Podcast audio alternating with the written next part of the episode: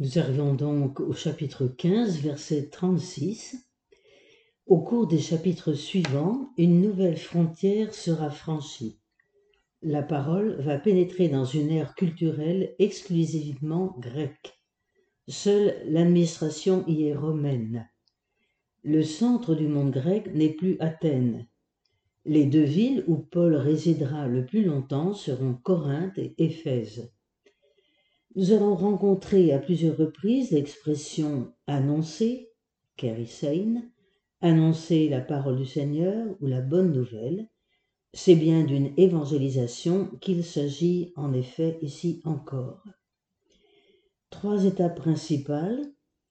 La Macédoine avec Philippe, 15, 36, 16, 40. Par Thessalonique et Bérée jusqu'à Athènes, chapitre 17, verset 1 à 34, Corinthe, où Paul, comme Antioche, prend de nouveau la route vers les nations, chapitre 18, verset 1 à 17. Et puis ce sera la visite aux communautés précédemment fondées d'Herbé, Lystre, Iconium. Donc, voyons d'abord 1536 à 1640. Deux parties, une servant d'introduction à toute la mission paulinienne en Europe, et une deuxième, Paul, affrontant le pouvoir impérial. Voilà pour l'ensemble. Alors, déployons déjà l'œuvre de la grâce, ce seront 1536 à 16.5. Luc va donc décrire comment l'œuvre va se déployer. Après l'affaire réglée de manière consolante, pensons au concile de Jérusalem, ce que l'on pouvait euh, exiger des païens convertis, sans que ce soit un trop lourd fardeau. Donc Paul peut partir en mission. De 36 à 40 se trouve le choix de Silas, qui est émissaire de l'Assemblée de Jérusalem à Antioche. Lisons ces versets 36 à 40. Après un certain temps, Paul dit à Barnabas, Retournons donc visiter les frères dans chacune des villes où nous avons annoncé la parole du Seigneur. Nous verrons où ils en sont. Barnabas voulait emmener aussi avec eux Jean appelé Marc, mais Paul n'était pas d'avis de reprendre comme compagnon un homme qui les avait quittés en Pamphylie et n'avait donc pas partagé leur travail. Leur désaccord, conflit, s'aggrava tellement qu'ils partirent chacun de leur côté. Barnabas prit Marc avec lui, s'embarqua pour Chypre, tandis que Paul s'adjoignait Silas et s'en allait, remis par les frères, à la grâce du Seigneur. Donc on voit qu'il y a une dispute qui a éclaté dans le groupe. Pourtant, la division de l'équipe ne semble pas tragique, puisqu'elle devient l'occasion d'un dédoublement, comme une sorte de cellule vivante qui se développe par une récapitulation de l'évangélisation déjà accomplie, se prépare le déplacement de l'œuvre de la grâce parmi les nations. Puis, verset, toujours chapitre 15, verset 41 jusqu'au chapitre 16, verset 5, on peut parler d'un affermissement des églises. Je refais la lecture parcourant la Cilicie et la Cilicie, parcourant la Syrie et la Cilicie, Paul affermissait les églises. Et il parvint ainsi à Derbé et à Lystre. Il y avait là un disciple nommé Timothée, fils d'une juive devenue croyante et d'un père qui était grec. Sa réputation était bonne parmi les frères de Lystre et d'Iconium, Paul désirait l'emmener avec lui.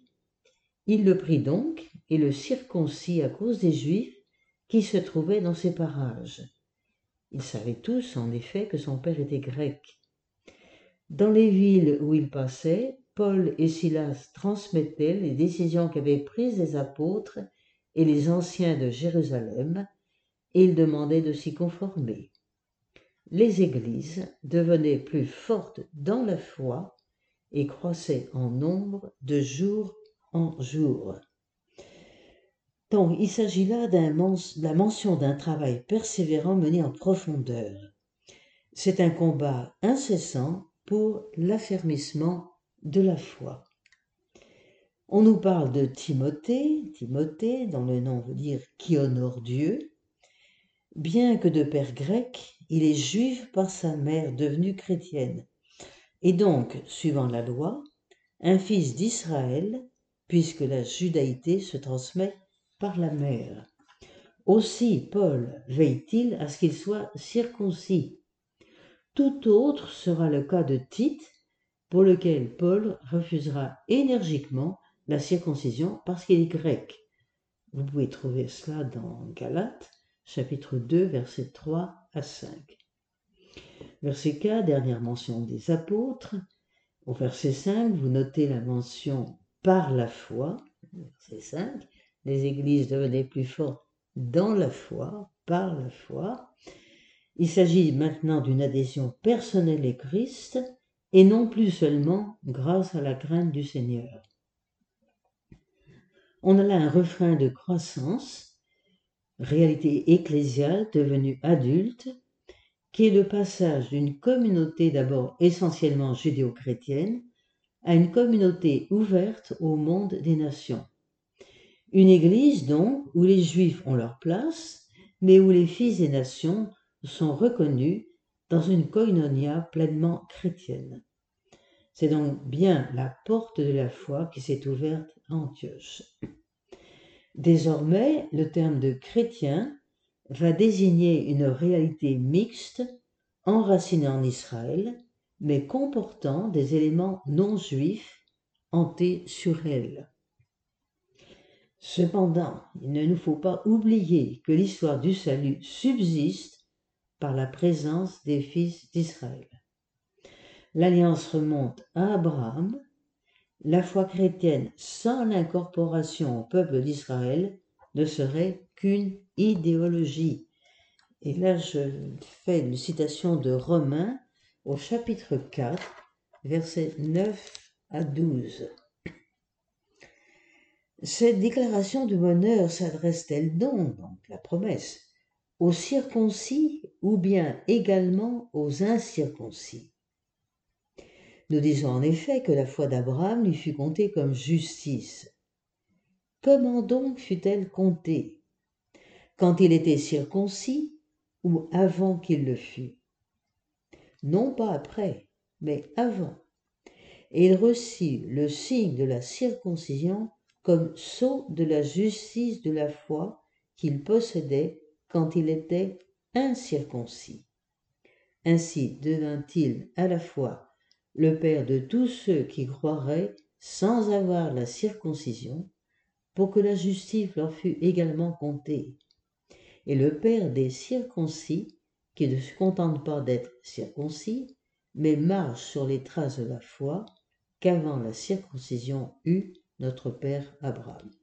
Voilà un passage absolument capital pour bien comprendre que Abraham est Père à la fois des incirconcis comme des circoncis, puisque la promesse faite par Dieu est faite avant la circoncision. Ceci nous amène à l'épisode Philippe, la romaine, la vie de Philippe, la romaine. Nous sommes donc au chapitre 16 et nous verrons les, versets 6 à 40. Nous avons entendu au verset 5 un refrain de, refrain de croissance a signalé que l'Esprit Saint prépare de nouveaux développements. Il s'agit en effet de l'avènement de la parole en Europe. Le récit va se dérouler en cinq scènes.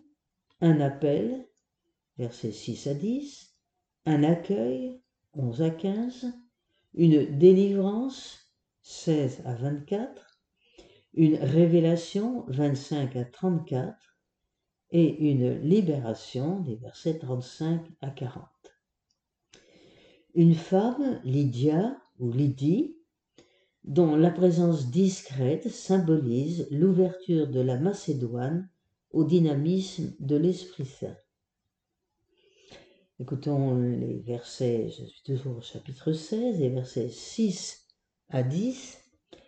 Paul et Silas parcoururent la Phrygie, et la région galate, car le Saint-Esprit les avait empêchés d'annoncer la parole en Asie.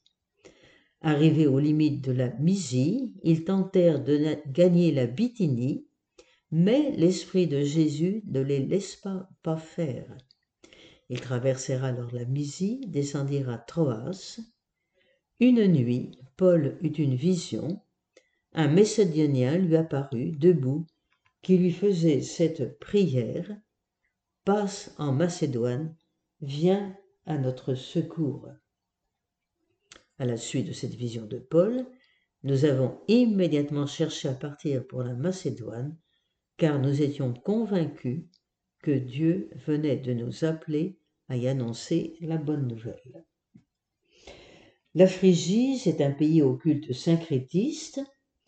Comme l'avait entendu, Paul avait envisagé de porter la parole en Asie, mais ils en furent empêchés par l'Esprit Saint. Là encore, pas moyen d'entrer en Bithynie, verset 7, l'Esprit Saint de nouveau s'y oppose. On a un périple long de 1500 km, mais c'est l'Esprit Saint qui détermine la trajectoire.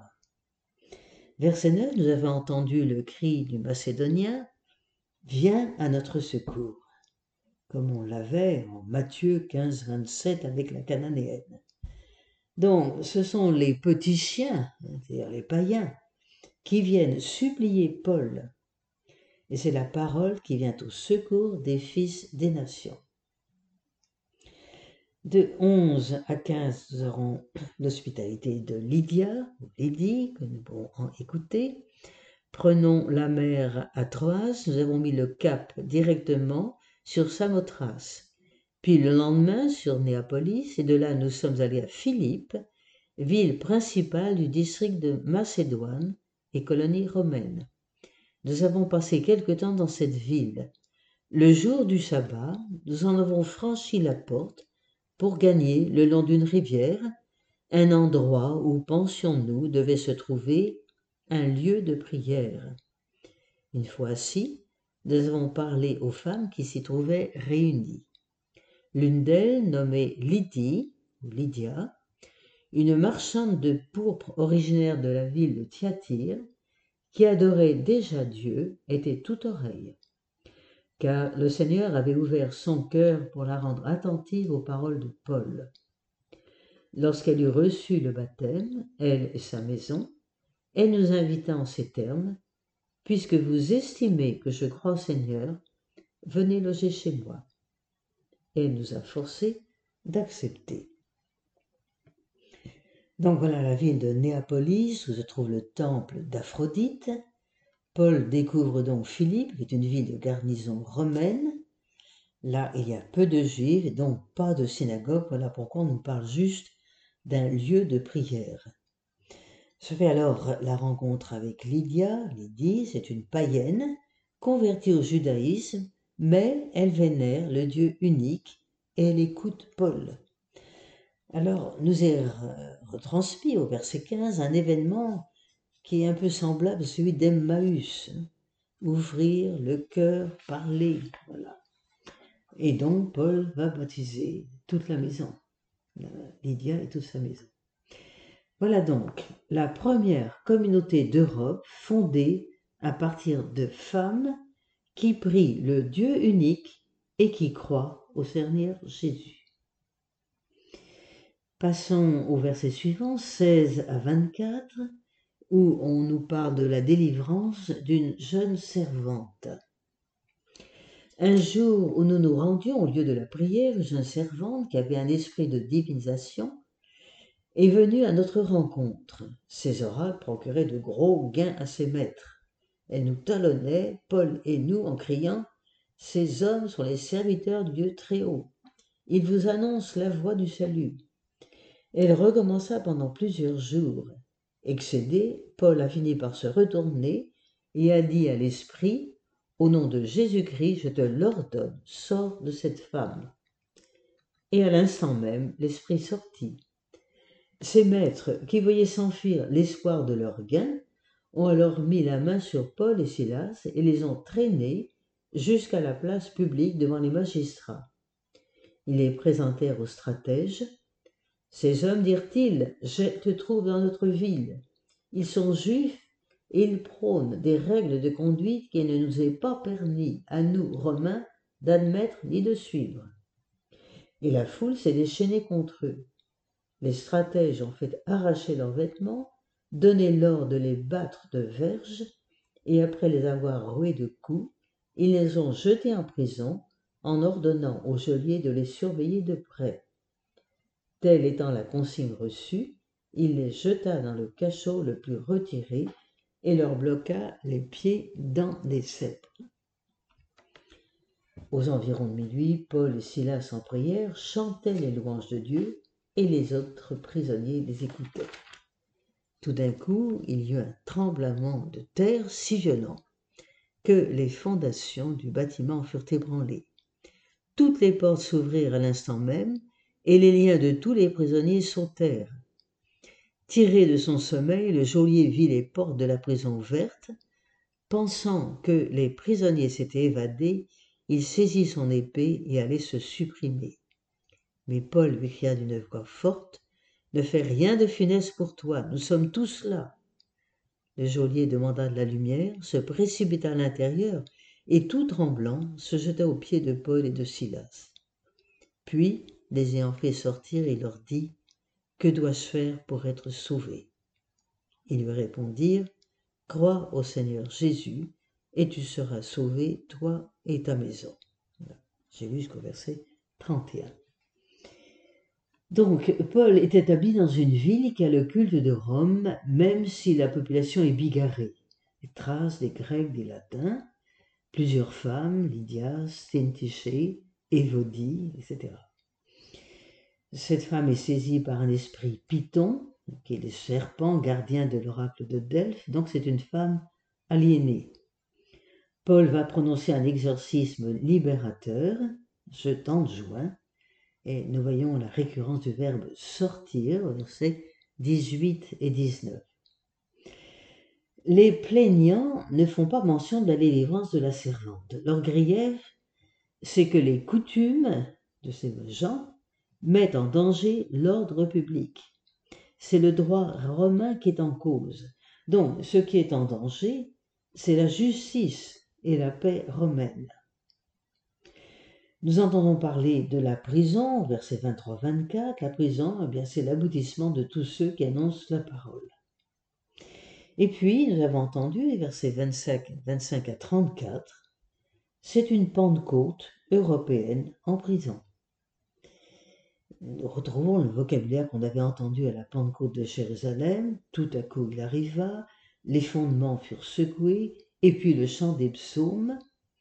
Donc, que se vit-il? Eh bien, la parole vient rejoindre en pleine ténèbres ceux qui sont prisonniers. À grande voix, de même que comme Moïse au buisson ardent, verset 29, une sorte de crainte révérentielle, c'est la présence divine qui fait irruption dans sa vie, dans la vie de ce geôlier. On aura une catéchèse sommaire, puis un tressaillement d'allégresse qui est notifié au verset 34. Et voilà, puisqu'il croit en Dieu, voilà la foi commune, voilà le fondement de la vie nouvelle tel que nous le notions au début de ce passage. Nous en restons là, nous arrêtons verset 34.